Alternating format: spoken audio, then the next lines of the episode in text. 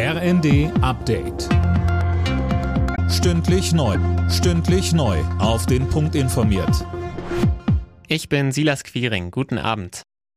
Deutschland wird schwere Waffen für die Verteidigungsministerin Lamprecht beim, Lamprecht beim Treffen der NATO-Partner in Rammstein zugesagt. Vom Bund grünes Licht, vom Bund grünes Licht für die Lieferung von 50 ausgemusterten Flugabwehrpanzern des Typs Gepard. Der Regierung liegen noch weitere Anträge aus der Industrie vor für die Lieferung von Leopard-Panzern. Dazu Lamprecht. Es geht darum, dass es jetzt schnell die Ukraine, dass es äh, wirksame Möglichkeiten, Möglichkeiten, dass es, abgestimmt, dass es abgestimmt ist mit unseren alliierten Partnern. Und mit dieser Prämisse werden wir auch zügig entscheiden.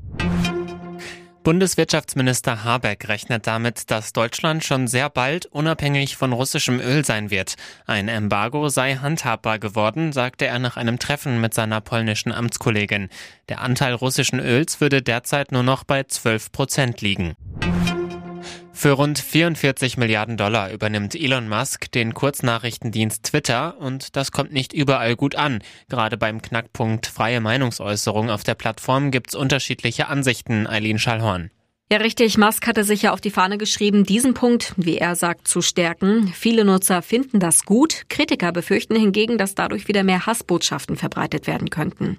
Und von der EU-Kommission heißt es, Twitter müsse sich unter Musk europäischen Regeln, europäischen Regeln anpassen.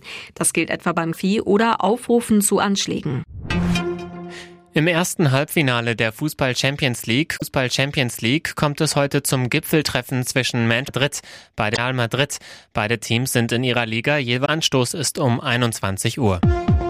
Alle Nachrichten auf rnd.de